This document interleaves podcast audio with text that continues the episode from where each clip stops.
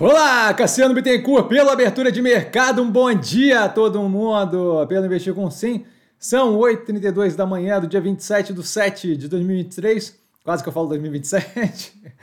Vídeo da organização do canal aqui na descrição, tá? Eu acho interessante ali para entender como usar melhor o canal, especialmente a galera mais nova. Parece que não precisa, mas acaba descobrindo coisa ali.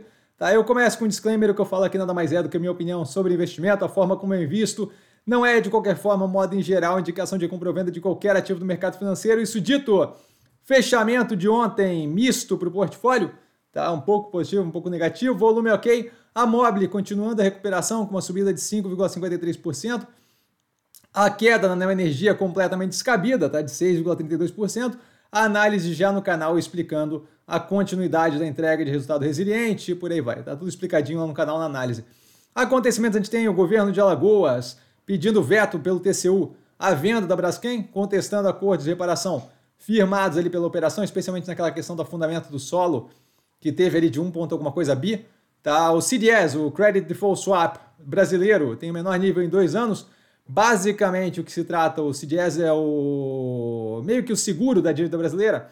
Tá? É o ativo que garante, caso a dívida brasileira falir, é o quanto eu recebo ali. Então, é um ativo de, de seguro, basicamente o indicador do risco Brasil, tá? do quanto o Brasil paga ali a mais do que o a livre de risco é, por ser o Brasil. Tá? Então a gente tem aí uma redução do risco Brasil, uma melhoria da visão do Brasil pelo mundo como um todo.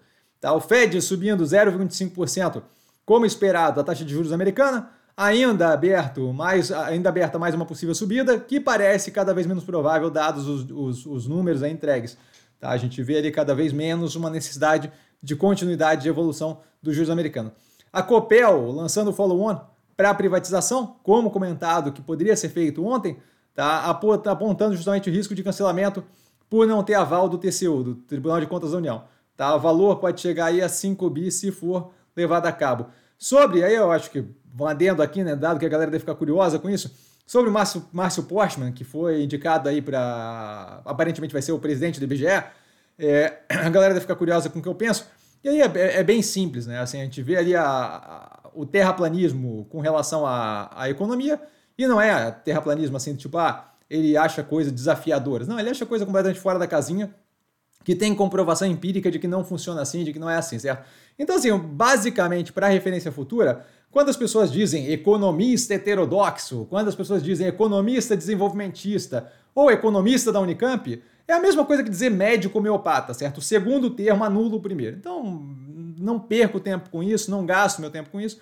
Não acho que deveria, fico triste ali que, é, se não me engano, Helena Landau e uma galera gastou um tempo, ou Baixa também, gastou um tempo ah, explicando por que o cara é terrível. Todo mundo sabe que o cara é terrível, a galera vai colocar ele lá porque é o cabide de emprego do governo atual. Então, assim, não, não é não é como se fosse algo que valesse a pena o esforço negativo. Admira aí os textos escritos é, explicando o porquê que é completamente fora da casinha chamar aquilo ali de economista, mas é parte da vida, não gastaria meu tempo revoltando com isso, tá? Dos resultados, a gente tem o açaí do portfólio, que está comentado no short, no YouTube e no Reels, no Instagram. O, a prévia ali, gostei bastante do resultado entregue, tá bem alinhado ali, a, consegue se olhar para o resultado do jeito que a gente falou no aquecimento do segundo trimestre de 2023. Aliás, aconselho sempre voltar lá para dar uma olhada em que ponto a gente está. Tá aí, Pão de Açúcar, Gol e a NBR. A NBR não será analisada porque está fechando o capital aqui no Brasil, certo? A, a EDP aqui do Brasil, tá? Energias do Brasil. É dona, tendo como dona ali a Energia de Portugal. Ativos que eu estou observando mais de perto com base no fechamento de ontem. Zemp e Neo Energia. E dúvida? Dúvida eu tô sempre no Instagram, arroba com sim. Só ir lá falar comigo, eu não trago a pessoa amada, mas sempre tirando dúvida e vale lembrar que quem aprende a pensar bolsa opera como mero detalhe. Um grande beijo a todo mundo e até mais tarde com a análise do açaí. Valeu, galera. Beijão!